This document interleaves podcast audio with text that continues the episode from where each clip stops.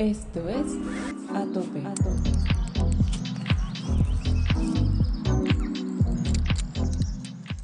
Y mi vida son mis proyectos personales, que sin lugar a duda, el nombre son, son es personales, pero no tiene creo que mucho, porque mucho está inmersa la familia, el, mi, mi, mi, compañero de cordada y muchos amigos que siempre están apoyándonos en los proyectos, así que sí.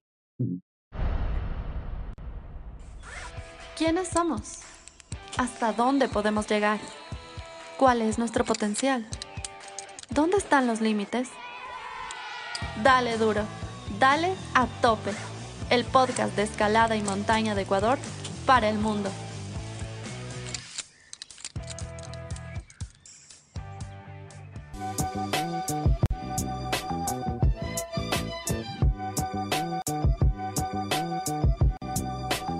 Muy buenas noches con todos los escuchapots que en este episodio número 51 nos acompañan.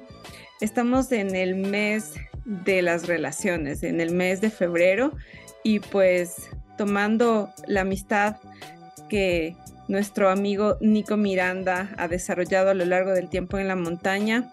Agradecemos su presencia en Atope Podcast. Nico, bienvenido. Hola, hola con todos y muchas gracias por la invitación. Es un gusto conversar un poco de lo que me apasiona de todo este trayecto montañero deportivo que he tenido en mi vida. Bueno, mi nombre es Nicolás Miranda, eh, de profesión soy guía internacional de montaña, me dedico 100% a mi profesión y llevo ya muchísimos años practicando deporte, como es el mountain bike, el trail running, las carreras de, de, aventura de largo aliento, carreras de larga distancia de trail. Y ahora estoy organizando carreras de trail running que se llama Sky Race Trail Running Series. Entonces, bueno, mi, mi vida es el deporte, mi vida es las montañas.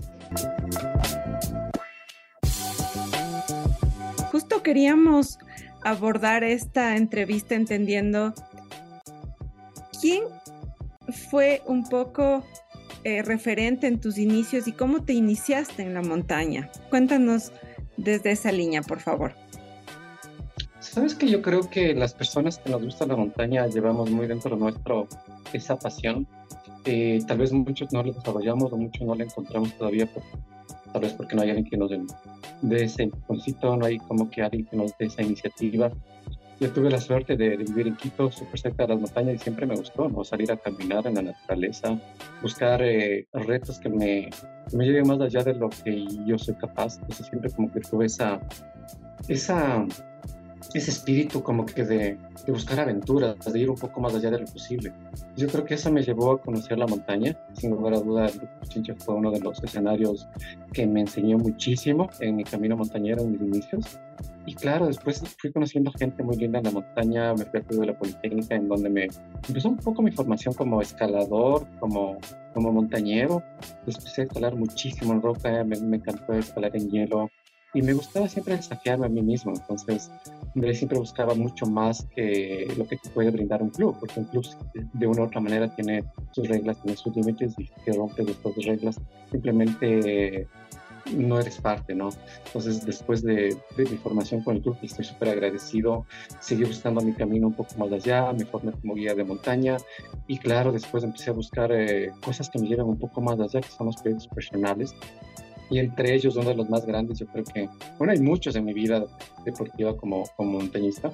Eh, sin duda alguna está la pared sobre la Concagua, que escalamos con Care Globe en, en 25 horas. Después fue el Macalo y por nombrar como que de, las más importantes, pero tras de ellas hay una, una escuela de, de la montaña me, me, ha brindado y que gracias a ellos ahora puedo contar cosas, cosas hermosas que, he logrado vivir no solo en Ecuador, no, sino en montañas del mundo. Así que feliz, feliz de lo que la montaña nos puede brindar. Qué bien, Nico. Y en ese, en ese inicio, en esa escuela, siempre uno recuerda al primer profesor, por ejemplo, ¿no? ¿Cuál fue quizás tu primer profesor, tu primer referente, tu primera película? ¿Cuántos años tenías? Cuando empecé el montañismo fue súper joven, tenía 15 años aproximadamente. ya empezaba a escalar, empezaba a subir las montañas bajas. Y a mis 17 años aproximadamente entré al Club de la Politécnica, en donde tuve mi primer profesor. Claro, lo recuerdo con mucha claridad, es Washington Chamorro y Henry Moya, dos grandes amigos lamentablemente Washington Chamorro, un gran montañero, un gran guía de montaña, un gran amigo, un gran instructor, eh, eh, falleció en el Antizana hace un par de años. Eh, y bueno, pues lo recuerdo con mucho cariño porque tanto Washington Chamorro como Henry Moya fueron como mis primeros instructores de montaña quienes me guiaron, me ayudaron a dar los primeros pasos en el glaciar, me ayudaron con los trampones, cómo usar la cuerda, usar el violet, cosas súper básicas que después vamos desarrollando con un poco más de, de aptitud, un poco llevándolo a otro nivel. Pues ellos como que fueron los, los mentores de todo esto, ellos fueron quien creyeron en mí. Yo recuerdo palabras chéveres de Henry que cuando me vio escalar por primera vez, igual yo no había escalado mucho, me que tenía como que esa, esa habilidad innata, esa habilidad que muchos a veces la tenemos, pero no la desarrollamos. Entonces a veces necesitamos esas personas que estén al lado nuestro y que vean lo que nosotros no podemos ver. Y eso es bonito encontrar esas personas, ¿no? Que, que ven lo que tú no ves y creen en ti, que es súper importante. Entonces de ellos recuerdo esos, estos momentos de, de instrucción, de formación y de amistad que me brindaron y gracias a ellos, sin lugar a dudas, estoy, estoy conociendo aún mucho más del montañismo. Chévere que, que haya trascendido así eh, la gente que mencionas. Esa relación que uno va generando con afectiva, viste, también de inspiración, de motivación, también entiendo que hoy te tiene acá, viste, es el resultado de, de nuestro pasado y qué bonito que lo manifiestes de esa manera. Dentro de estas relaciones y de toda esta parte de la motivación, ¿Cómo se dio tu, tu cordada con el GAR? ¿Cómo llegaron a fin hacer el yin y el yang? ¿Cómo fue? Sabes que en este camino del montañismo te encuentras con muchas personas. Sin lugar a duda, el montañismo te lleva a conocer grandes personas del, montañismo puro, el que practica las personas. Yo creo que todos son increíbles, eh, sin excepción. Pero claro, el, es súper importante conocer a una persona que, que, tenga tus mismos objetivos, que, que, al menos tenga tu mismo nivel para, para, poder pensar en hacer cosas locas y, y que puedas confiar eh, tu vida al 100%. Pues en este camino deportivo sí he conocido grandes amigos y me gustaría nombrar igual a, a Bombón, que es Rodrigo, un gran amigo también que falleció hace muchos años. que con él antes practicamos mucho montañismo también, estamos hacer cosas grandes, pero después del futuro ya no se paró. Y claro, yo seguía el mundo del deporte, seguía corriendo carreras de aventuras, donde le conocí a Carl. Es súper chévere porque en nuestros equipos éramos como que las personas que siempre motivamos al equipo y queríamos llevar un poco más allá de lo posible tratando de empujar a ser el equipo campeón siempre. Y eso nos llegó a, a conocernos y después, claro, como los practicábamos montañismo, guiábamos los dos, entonces empezamos una relación de refugios, ¿no? De, de, de charlar, de, de, conocernos un poco por estás de la montaña, que practicas, en fin, un poco de cosas que, que, van, que van generando una relación. Y claro, después decidimos correr ciertas carreras juntos, pero la vuelta al que es una carrera súper icónica de, de, de, mountain en Ecuador. Entonces no logramos ganar, quedamos segundos, terceros y se nos fue, se dio siempre en primer lugar. Entonces de ahí dijimos, ¿por qué no empezar a hacer otras cosas? ¿no? Empezamos a trabajar juntos. Él empezó su, su empresa de montañismo, yo trabajé con él. Y después, claro, eh, entre esos días de que entrenábamos para carreras de aventura, pues yo subí un día corriendo a la punta del Cotopaxi y, y, bueno, empezamos a marcar récords que no eran como que eran impensables en el montañismo. Y claro, ¿no? Esto empieza como que por simple pasión, por, por el gusto de, de, ir un poco más allá, de buscar un poco nuestros límites y de llevar un poco más, un poco más lejos de nuestras capacidades. Y claro, cuando ya le empiezo a conocer a cada un poco más, un poco más, veo que tiene una capacidad súper innata también, ¿no? De, de, de, cómo desarrolla su natura, de cómo evoluciona su cuerpo, su mente y su espíritu, porque hay muchas cosas que, que determinan el hecho de un rendimiento óptimo en natura. Entonces, veo que tiene una capacidad súper innata y le digo, Ana, ¿por qué tú me intentas subir el Cotopaxi en velocidad? Entonces llegó el día, él subió y bajó 10 minutos de lo que yo había hecho. Pues, es innato lo de él. Y ahí empezaron un poco los proyectos, ¿no? De, de ir eh, a hacer eh, récords, de, traer el speed climbing en Ecuador, de, traer el sky running en Ecuador, que todavía no era conocido. Y para muchos todavía sigue siendo desconocido, porque muchas personas no se atreven todavía a correr en senderos súper empinados, con nieve, con roca y eh, con altura, porque hay muchos aspectos que hay que tomar en cuenta, como el, equipo, la tecnicidad y la preparación mental también, porque hay que estar preparados mentalmente para, para, lo que pueda suceder en la montaña, ya que muchas cosas puedes prever, pero otras cosas simplemente la montaña te pone ahí y hay que saber resolver. Entonces, así nos empezamos a conocer, empezamos a generar proyectos eh, como que en equipo aquí, el Cotopaxi, el mismo Chimborazo que escalamos desde la entrada del, de la reserva hasta la cumbre y volvimos a bajar a la reserva en 4 horas 58, dijimos, caer es todo nuestro. O sea, posiblemente no podemos ganar la vuelta de Cotopaxi, pero nuestros cuerpos y nuestras mentes están adaptadas para la montaña, para la altura. Y es ahí como que descubrimos esta pasión y descubrimos esta capacidad que nuestros cuerpos y nuestras cabecitas pueden desarrollar en la montaña. Y fuimos más allá. Pues claro, después cada desarrolla su proyecto de las series de, de, de, de montañas altas del planeta, las siete montañas más altas del planeta en este climbing. Y la verdad, bueno, se va un poco más allá el tema competitivo. Yo soy un poco más pasionario por la montaña. Yo voy a la montaña y, y hago este climbing porque me encanta. Y sí, bueno, tengo mis proyectos también, pero no necesito un proyecto tan grande y, y ahora yo le decidí apoyarla a él, ¿no? Hemos estado en algunas montañas y, y, hacemos un gran equipo. O sea, de verdad, yo creo que si él nos hubiese cruzado en mi vida, tal vez no hubiese hecho estas locuras hasta el día de hoy, porque de verdad necesito a alguien con quien confiar al 100%. Qué locura, yo también tuve el gusto de hablar con el CAR dentro de los primeros episodios y, fue súper mágico esta, esta nota entre los dos, ¿no? De, de encontrar ese equilibrio entre lo que el uno le entrega y el otro también le entrega. ¿Cómo crees que, que qué es lo que tú crees que le da a sacar, que le hace falta y qué es lo que a él te entrega a ti, que a ti te hace falta? Sí, es una súper chévere pregunta que también a veces la analizo un montón porque hay que ver fortalezas y de esas fortalezas saber aprovecharlas de, tanto del uno como del otro. El Car tiene una característica súper especial que es súper veloz, especialmente en la vacuna y, tiene una mente súper fuerte, entonces una, una, una manera de sobrellevar el dolor a otro nivel y creo que eso nos hace que podamos hacer este tipo de cosas. Eh, en mi caso tengo mucha experiencia en montañismo y en, el tema de altura yo me desenvuelvo súper bien.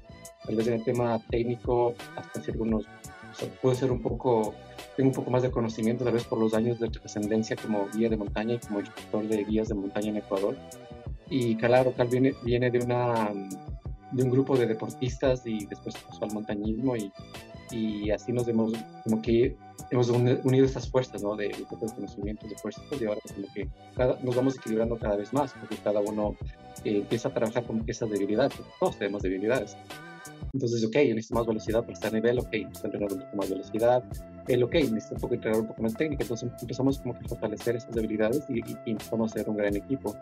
Y eh, hablando de sus proyectos, lo que yo le puedo brindar es un poco de confianza, un poco de seguridad, eh, un poco de, de, instinto de montañero, de saber cuándo, cómo tomar una decisión en la montaña, porque muchas cosas son impredecibles. Yo creo que eso es súper importante el tema de motivación, de creer en uno mismo, de creer en la persona que está contigo. Y esas cosas que hacen la diferencia, a veces puede ser simplemente un pensamiento, una palabra, pero eso es la diferencia en estos proyectos, ¿no? De estar con una persona que cree en ti y que te va a motivar así el clima esté mal, así te sientas mal. Pues va, va, a creer en ti, va a creer que o sea, te va a decir, oh, tú puedes lograrlo. A pesar que la semana pasó y estuvo mal el estómago, por dar un ejemplo, no estuvo resfriado, pero igual sigues creyendo en las capacidades de él. Entonces, yo creo que eso hace la diferencia con nosotros. Nosotros siempre que nos conocemos muchísimo en, con nuestras debilidades fortalezas y sabemos que cuando nos proponemos algo podemos llevarle a un alto nivel. Y tanto él como yo siempre nos damos esos empujoncitos, tanto el uno como el otro, cuando estamos en, en, en esas locuras de la montaña. Como toda relación también tienen puntos flacos. ¿Qué han, ¿Cómo lo saben manejar? ¿Cómo manejan la tensión? ¿Cómo han sido esos momentos difíciles? Quizás una anécdota, por ejemplo, puede ejemplificar eso. Sabes que, en, por ejemplo, Icar es una persona súper más exclusiva. Yo soy un, tal vez mucho más calmado. Eh, me gusta un poco ver eh, las cosas con más calma y cuando hay situaciones complejas, tal vez analizar un poco y no tomar reacciones a, a, al apuro. Y tal vez eso la montaña me ha enseñado un poco de ese trabajo de paciencia y de humildad con ella, de sentir a la montaña. Y para darte un ejemplo, yo creo que en el cual vivimos súper intenso, bueno, había algunos y tal vez uno de los más fuertes en la pared sur era Concagua, cuando llevábamos ya un promedio tal vez de unas 20 horas escalando en la pared, la unidad de la Concagua tiene 3.000 metros de nivel positivo y con temperaturas que oscilan entre los 15 hasta 40 grados bajo cero. Y hay escaladas de hielo, roca, pendientes de 60 hasta 90 grados, hasta 95, 100 grados que encontramos y un punto que estábamos de noche súper cansados, yo me había desviado, de la ruta, me tocó rapelar y cuando rapelé no estaba acá, me dijo, Nico, vivaquemos. Vivaquear es dormir en el lugar que estás y con lo que estás. Nosotros no teníamos carpa, no teníamos sleep, no teníamos nada. Estábamos súper desgastados por el frío, por el cansancio que habíamos escalado tanto tiempo y expuestos a esta temperatura que es de la Concagua, a 6.500, 6.800 metros más o menos, en donde casi tomamos esa, eh, esa decisión. Entonces, cuando él me dice eso, pues yo, analicé inmediatamente la situación. Pues estábamos con mucho frío, sin alimentarnos, súper cansados y nos íbamos a exponer toda una noche sin movimiento con una temperatura de promedio de 20-30 grados bajo cero. Y con todas las experiencias de muchos montañeros, tanto ecuatorianos como extranjeros en esa pared, mucha gente ha muerto, mucha gente ha salido con congelaciones y ha perdido algunas partes de sus extremidades. Entonces le dije, claro, aquí salimos aunque sea arrastrándonos. Entonces fue loco porque, claro, cuando yo le dije eso con tanta determinación, él no, él no me volvió a preguntar, entonces dijo, vamos. Entonces fue así. yo creo que es como que esas dos, esos dos puntos que hacen que en un momento seamos súper fuertes, ¿no? Y por darte un ejemplo, de ahí hay muchos más que tal vez igual he tomado una buena decisión o yo nuevamente me hicieron salir de, de situaciones súper adversas, adversas y que pudieron haber tenido una causa o alguna repercusión súper grande, ¿no? como congelaciones o, tal vez dormirnos ahí y no despertarnos jamás, que la, como la famosa mm, muerte dulce ¿no? de la montaña. Entonces fue uno de los momentos súper fuertes, súper interesantes, que, que, es, que se mezcló como que esa experiencia de cada uno, ¿no? Un poco ese instinto del car de estoy súper cansado y quiero descansar para sentirme fuerte el siguiente día. Pero yo sabía que eso era lo contrario. Entonces, entonces ya, tomamos la decisión de seguir escalando, súper cansados, súper deshidratados, eh, con principios de hipotermia, y, pero salimos de la pared eh, sin mayores inconvenientes. Mira qué interesante, me parece tan bonito ese tema de ceder, ¿viste? Y entender que dentro de esa situación tan difícil, pues tienes que saber también fluir con las decisiones de uno sin contraponerte. Y creo que eso es lo más rescatable de, estas relaciones saludables que uno va construyendo en la vida. ¿Tú te crees que este, esta forma de relacionarte con el carl también es una forma de relacionarte con el mundo por fuera de la montaña, con tu familia, con tus amigos, con tus hijos? ¿Crees que por ahí va también tu, tu superpoder de siempre ir en esa línea? Sabes que las relaciones que hemos generado con la montaña, con el car, es muy importante porque cada uno, como te decía, tiene su fortaleza y tú aprendes de la otra persona, ¿no? Entonces, cualquier cosa que puedas absorber, buena o mala, obviamente las malas necesitamos, pero intentamos absorber lo bueno.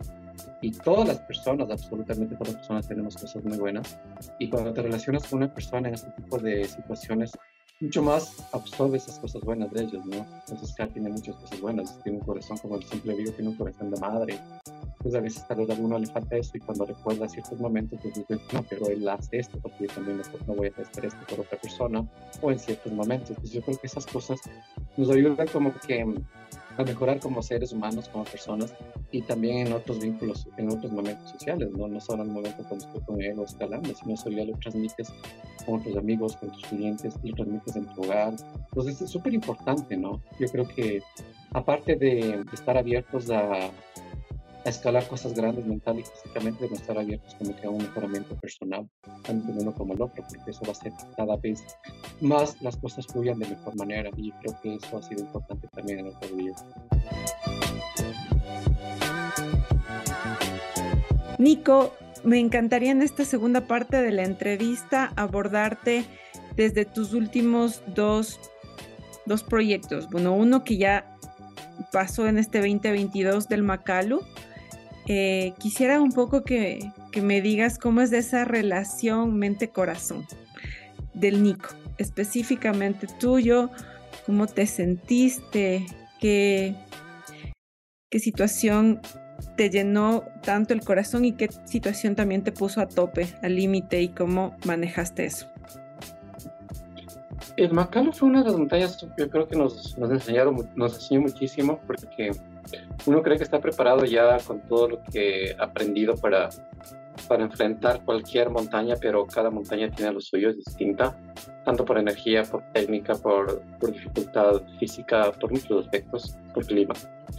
Y para hacer nuestro primer 8000 escogimos el Macalu porque era nuestra, tuvimos una oportunidad de ir allá y sabiendo que era la quinta montaña más alta del planeta y una de las más difíciles de escalar de los 8000. Entonces fue como que súper chévere y súper retador también eh, aceptar este reto. Nos preparamos muchísimo, yo creo que la preparación para llegar a un 8000 y en este caso el Macalu es una preparación de, de toda una vida, o sea, no, para llegar a hacer este tipo de cosas, especialmente en speed climbing y sin oxígeno suplementario, no puede hacerlo de, en un año, dos años o lo que yo voy a escalar un speed climbing y ya está. Yo creo que todo lo que nos ha enseñado la vida, la, las montañas en, Ecuador y otras montañas también en, ciertas partes del mundo, nos llevaron a tener esta experiencia y poder afrontar el Macal. El Macalo para mí fue una experiencia súper emotiva, súper, súper emotiva, posiblemente de las más emotivas de mi vida, mucho más incluso que la pared sobre la Concagua, que fue una de las más difíciles, tal vez de tecnicidad por el tiempo y la forma que escalamos. El Macalo eh, yo creo que es el lugar en donde más eh, sentí la, la, energía de la gente, la energía de mi familia, porque cada vez que subíamos y, dábamos un paso más en altura eh, a los lugares en donde todavía nosotros, nuestro cuerpo no había llegado, entonces nosotros sentíamos mucho como que ese poder y, y, esos mensajes que siempre nos estaba motivando previos a, nuestro, nuestro intento. Ya que estar a 8.000 metros para nosotros era completamente nuevo, intentar ir lo más rápido posible sin oxígeno, nos, nos llevó al punto de un agotamiento extremo. Entonces, en ciertos momentos, eh, para resumirte un poco, en el, el, día y el intento de cumbre, pues, anteriormente tuvimos algunos intentos de, de acercamientos de, de, llegar a los 8.000 metros. Pero en el intento de llegar a la cumbre tuvimos muchos momentos de, determinantes, ya que la montaña primero nosotros estábamos chequeando mucho la meteorología y, y, supuestamente el día que escalábamos era el mejor día. Y no fue así. Cuando llegamos ya a la, parte superior, superando los 7.600 metros, tuvimos mucho viento, tuvimos mucho, mucho frío, había mucha nieve. Y uno de nuestros objetivos era intentar que las primeras expediciones que estaban en los campos altos nos ayuden con, eh, con la huella, ¿no? que la huella esté un poco marcada para nosotros esforzarnos lo menos posible. Pero claro, cuando nosotros llegamos ya a la altura, bueno, a más altura, y el viento y, las, las, nevadas habían tapado la huella. Entonces dijimos, ok, pues no tenemos huella, ok, hay que trabajar más, hay que, okay, vamos a intentarlo igual. Entonces ya empezamos como que la montaña nos daba una, una lección, eh, que, o sea, si tú estás confiando en, los, la meteorología, en lo que te dice la, la, tecnología, pues ok, la montaña puede cambiar en un momento u otro, y uno toma la decisión de, de arriesgarse o no. Y eso es determinante también, eso te puede conllevar obviamente a la vida y la muerte, hay que saber definir bien si es, si es viable o no hacerlo. Bueno, tomamos la decisión de continuar. El hecho de ir sin oxígeno hace que tus extremidades, todo tu cuerpo sienta la sensación de frío mucho más fuerte y obviamente te quites mucho más, ¿no? Entonces, eh, ciertas, ciertas personas que estuvieron intentando ese día eh, sin oxígeno usaron oxígeno y ciertas personas también se regresaron porque la situación no era muy favorable para, para un ataque de este tipo. Pues nosotros seguíamos avanzando y en este, en este avance claro, ya sobre los 8.000 metros, después de haber ascendido 2.000 metros positivos con, con, tanto esfuerzo, había momentos en donde Car, eh, por ejemplo, flaqueaba un poco y yo le animaba, después flaqueaba yo, me animaba, entonces fue un trabajo súper chévere que no nos brindó otra montaña, porque en otras montañas ha sido como tal vez un, una energía muy, muy con mucha sinergia que, que, fluía, pero acá era como que uno tenía un bajón, después otro, y así nos íbamos motivando uno, uno a otro y hasta un momento igual llegamos a pensar, lo vamos a lograr. Entonces, nosotros incluso nos decíamos, ok, vamos cinco minutos más, el tiempo va a cambiar. No, cinco minutos más, y así tuvimos mucho tiempo hasta que llegó un punto en donde como que yo como que me, me, desaté de rabia porque decía tanto tiempo, tanto dinero, tanto entrenamiento, la gente creía en nosotros y la montaña no nos va a permitir, nos sentíamos agotados, como que la, energía de la montaña como que no se conectaba con nosotros y llegué a un punto de, dudarlo un montón. Y era en ese momento en donde Carl sacó una energía que por ahí la tenía guardadita. En ese momento yo estaba como que un poco liderando, motivando, y luego dijo, Carl, vamos, sí podemos. Entonces dije, chévere, no, vamos. En ese momento se puso adelante y eran los, 200, los últimos 200 metros para llegar a la cumbre, ¿no? Entonces fuimos, y fue súper chévere porque hasta ese momento tenía mucho viento, mucha nieve y después de eso llegamos a una zona de rocas, de escalada, de cuerdas fijas y arriba se abrió la, se abrió la montaña. Se separó el viento, estaba completamente despejada la parte alta y ok, nuestro último esfuerzo fue llegar a la, a la cumbre con un clima increíble que no nos esperábamos después de haber sufrido tanto. Y claro, llegar a la cumbre súper, súper cansados ya. Y claro, desde, la, desde el campo base nos decían, chicos, está muy tarde, deben regresar, chicos, está muy tarde, deben regresar. Nosotros sí podemos, sí podemos. Entonces eh, eh, presionamos hasta donde más pudimos. Y claro, en, esta, en este proceso de subir a la cumbre y con, y con este desgaste mental, físico, el tema del oxígeno.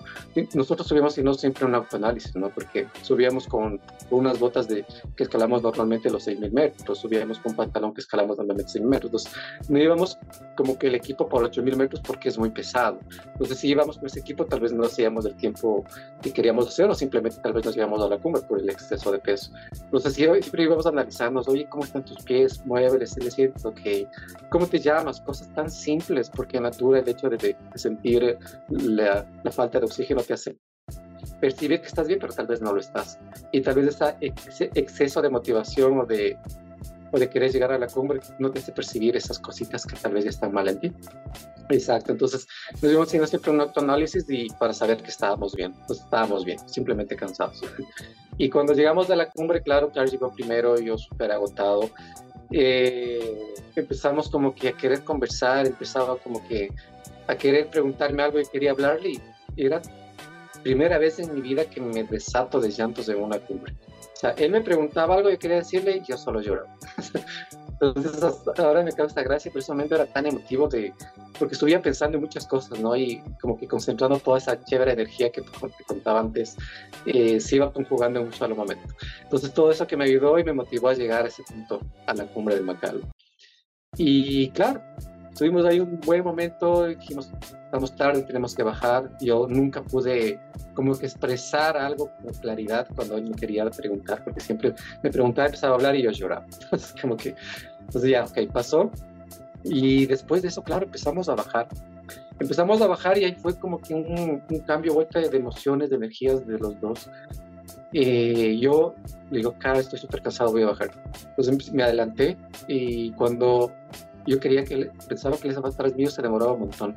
Y cuando llegó un punto seguro que yo me empecé a esperarle, claro, él estaba, dejó toda su energía en esos últimos metros de ascenso para motivarme a mí, motivar, motivarse él y lograr conseguir la cumbre del Macal. Entonces, cuando bajó, realmente estaba destrozado. Entonces, fue interesante, ¿no? Toda esa sinergia, todos esos cambios energéticos de uno al otro que nos llegaron al lograr este, este objetivo tan hermoso y luego bajar fue otra historia, pero fue increíble, o sea, fue súper, súper emotivo todo este, este proceso y estos últimos metros de llegar a la cumbre. Qué admirable, son unos titanes, la verdad es que se nos llena, a mí se me llena el corazón y creo que a todos los que les, les escuchamos, sin duda alguna, nos sentimos como tan alegres de poder también enviarles tan tanta buena energía, ¿viste? E-, en ese mayo seguir minuto a minuto en lo que podían ustedes también compartir era increíble y, creo que esa vibración a la final pasa en el, en el universo toda esa buena energía que te están mandando tu familia, tus amigos y cómo se va armonizando porque era algo que tenía que pasar entre los dos. Qué lindo. Yo, yo creo que fue una cumbre bien, bien emotiva. Concuerdo contigo y qué bueno escucharte y reafirmar ese tema. Mis felicitaciones siempre, ¿no? Y creo que de toda la comunidad también, pues admirable sin duda. Y en esa línea en la que ustedes ya están, eh, y justo hablábamos cuando estábamos empezando este, esta segunda parte, donde afortunadamente su trabajo es también su entrenamiento qué lindo, qué, abundante el, universo con, con sus proyectos. ¿Qué se viene en este 2023 un poco, Nico, para ir mirando el futuro que ya está acá? ¿Dónde están los ojos de Nico? Sabes que ahora estamos proyectando escalar la montaña más alta del planeta, que es el Everest. Y como que hay dos cosas que se unen aquí. Uno es el proyecto de, de la Seven Summit Card, y para mí es un proyecto personal de, escalar la montaña más alta del universo, del, perdón, del universo, de, de, los 14 miles. Del planeta completo. Y, o sea, y nos unimos, ¿no? Nos unimos en esta idea y de intentar subir eh, juntos y, y, de intentar subir sin oxígeno y de intentar, si todo sale bien, poner un récord nuevo de ascenso.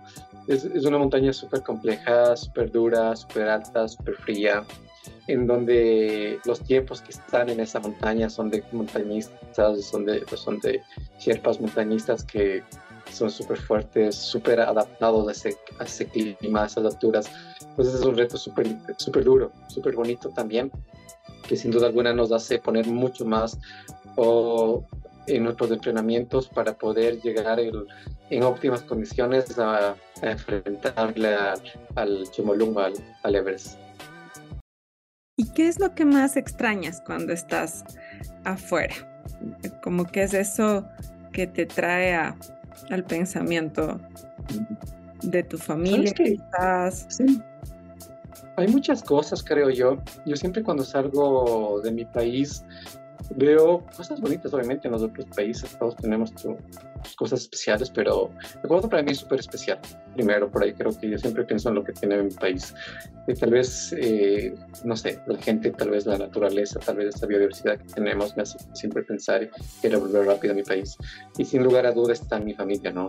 Tengo un hijo que, que siempre está con, pensando, siempre está extrañándome mi esposa y bueno, toda mi familia, y todas las personas que, que están ahí al pendiente de lo que estamos haciendo. Entonces yo creo que siempre esto también nos hace como que ser fuertes en estos, en esos momentos y, querer volver. Y el hecho de querer volver hace que podamos superar este tipo de obstáculos, ¿no? A veces cuando son cosas que no podemos un poco prever. Y esa es la motivación de estar lejos y afrontarlos y querer volver rápido a, a nuestro lugar. Qué, locura también dentro de esta línea de ser padres, con tu, con tu visión de trascender también más allá esta, esta noble labor que haces desde tu profesión, desde marcar todas estas varitas súper altas en miles de deportistas, eh, es completamente admirable y siempre se les envía la mejor energía.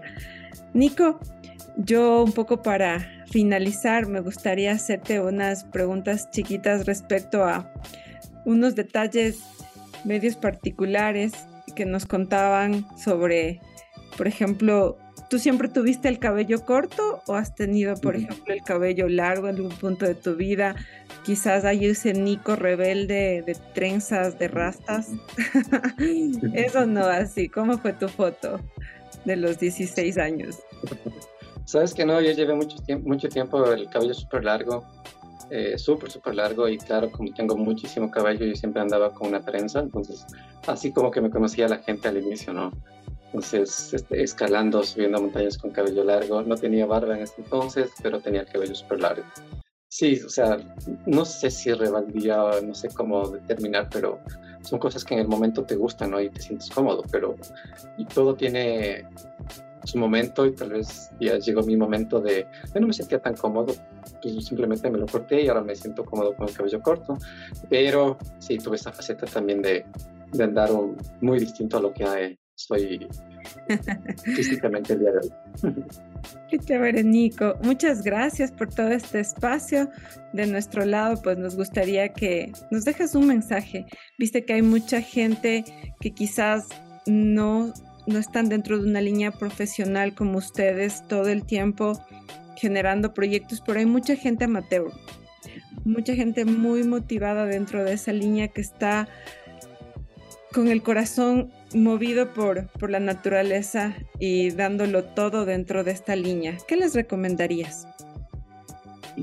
¿Sabes qué es súper chévere? Eh, bueno, para un poco, más que una recomendación, yo quiero contarte un poquito de la experiencia que a veces cuando no conocemos mucha gente que, nos sigue, que nos apoya, que está atrás de, viendo en redes sociales, que están los likes, que de verdad les agradecemos un montón, que, que son parte fundamental de todo este camino, sin lugar a duda.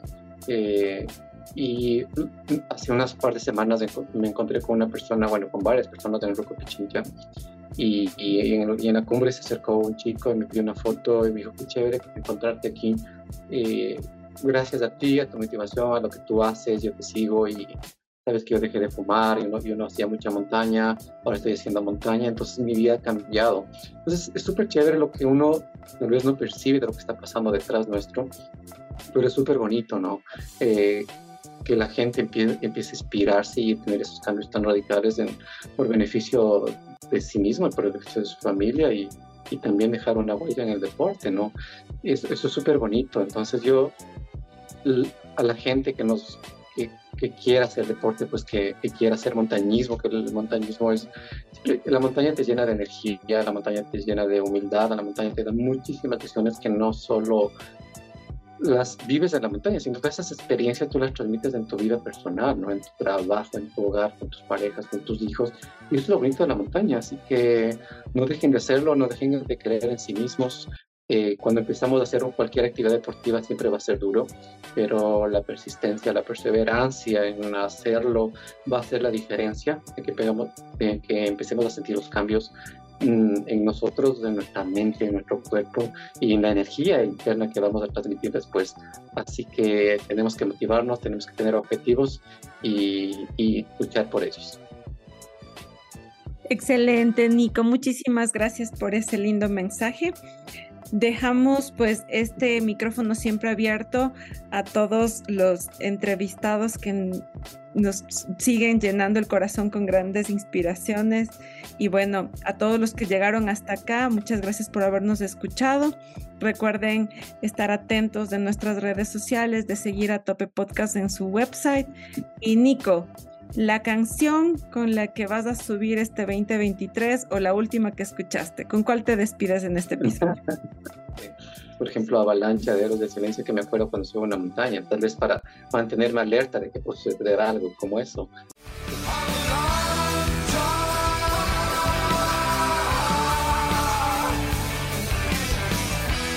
Necesitamos el valioso tiempo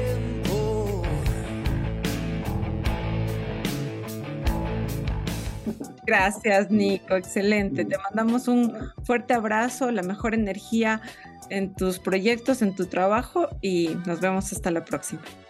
Te agradezco un montón. Nos vemos pronto.